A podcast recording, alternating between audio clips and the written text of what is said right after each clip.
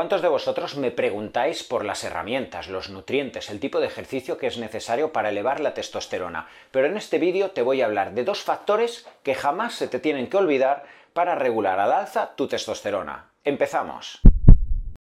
Cada vez es más conocida la testosterona por sus funciones musculares, por sus funciones metabólicas, neuronales o inmunes. Cada vez hablamos más de la importancia de sostener y mantener nuestros niveles de testosterona, tanto en hombres como mujeres, más allá de los 40, de los 45, de los 50 años. Y cada vez también hablamos de las diferentes herramientas que deben favorecer que sostengamos esos niveles o que los elevamos. Muchos hablan de determinados tipos de nutrientes, de principios activos, muchos hablan de la importancia de dormir X horas, muchos hablan de la importancia de un determinado deporte que en determinado rango de repeticiones, etcétera, va a favorecer que eleves tu testosterona y que haya más biodisponibilidad. Pero sobre todo quiero informarte de que hay algo que tiene que quedarse siempre en tu mente. Dos factores. El primer factor que siempre vas a mantener en cuenta es el sostenimiento de tu composición corporal. ¿Eso qué quiere decir? Que tengas un porcentaje de grasa si eres un hombre que no exceda el 14, el 15% de grasa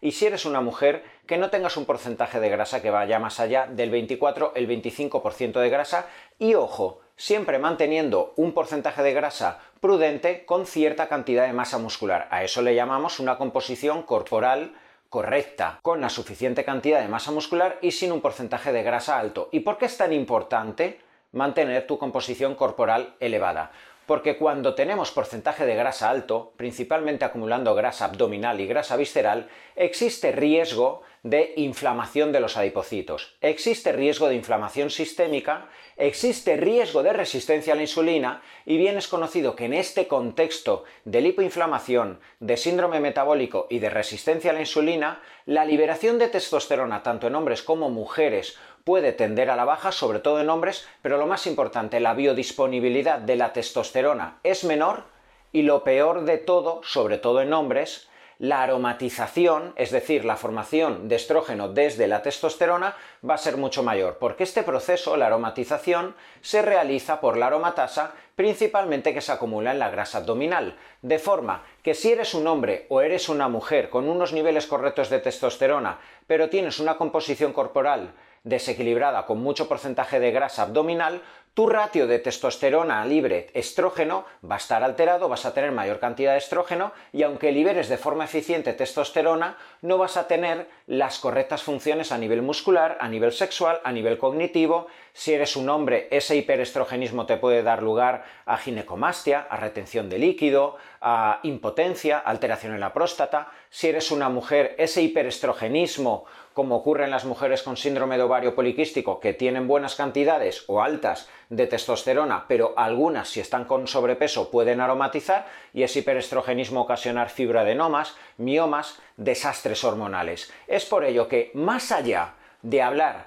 de la importancia de tal cantidad de calorías, de si tienes que ser vegano, omnívoro, hacer ayuno intermitente, de si tienes que hacer tal cantidad de pasos diarios, si tienes que hacer tal cantidad de días de hipertrofia, de CrossFit, tomar tal suplemento, eso no va a valer de nada si tu objetivo en realidad no es tener una composición corporal adecuada. Esa composición corporal adecuada que te permita de nuevo tener sensibilidad a la insulina, tener de nuevo una disminución de la inflamación de la grasa, una disminución de la inflamación sistémica y que como consecuencia la liberación y la disponibilidad de tu testosterona tanto si eres hombre como mujer, sea correcta. Es por ello que absolutamente todos los vídeos, la información que brindo tanto yo como otros profesionales y que va dirigida a mejorar la sensibilidad a la insulina, el síndrome metabólico, la diabetes tipo 2, la inflamación, independientemente de cómo lo consigamos, si ese objetivo final lo logramos, ten por seguro que la disponibilidad y las funciones de tu testosterona van a ser mejores. En segundo lugar, lo que tienes que tener también muy claro, muy integrado dentro de tu vida es que el estrés físico o emocional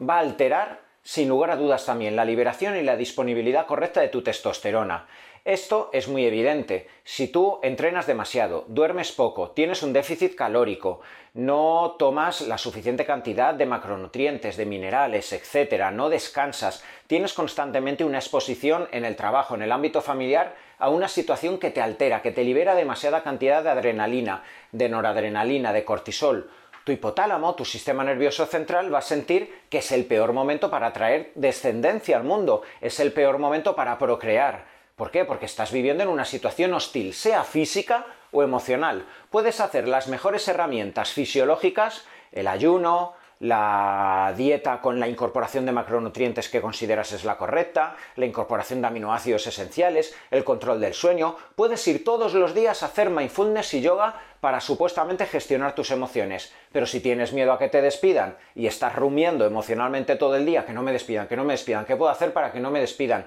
Que tengo tres criaturas en casa que tengo que alimentar. Pues eso puede hacer que muy posiblemente tengas una percepción en tu sistema nervioso central, en tu hipotálamo, de hostilidad. Esto generará mucha liberación de cortisol, esto puede romperte masa muscular, esto puede hacer que no duermas del todo lo profundo que necesita tu organismo, esto puede generar mucha elevación de prolactina, disminución de dopamina y esto puede generar un caos en todo el sistema hipotalámico hipofisario testicular en el hombre y ovárico en la mujer y que finalmente la producción y disponibilidad y funcionalidad de la testosterona esté por los suelos tanto en hombres como mujeres. Así que igualmente,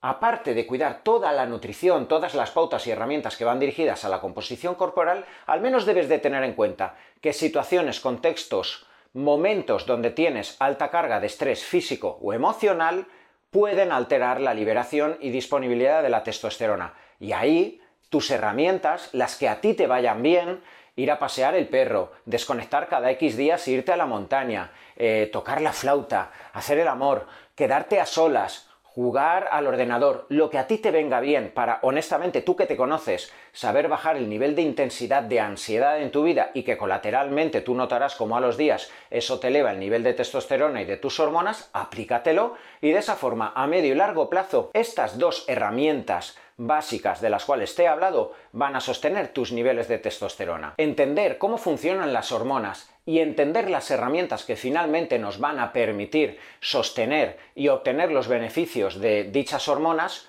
no depende única y exclusivamente de herramientas y de pautas sumamente específicas, depende de entender cómo funciona integralmente el organismo y cómo en realidad pautas globales. Una de ellas, en este vídeo del cual te he hablado, que es mantener tu composición corporal, y otra, sostener como a ti te venga bien el estrés físico-emocional, impactará positivamente en los niveles de testosterona. Es por ello que en muchas ocasiones nos enredamos más de la cuenta y básicamente si entendemos el global de la funcionalidad de nuestras hormonas y nuestro organismo, nuestra salud a medio y largo plazo va a estar más asegurada.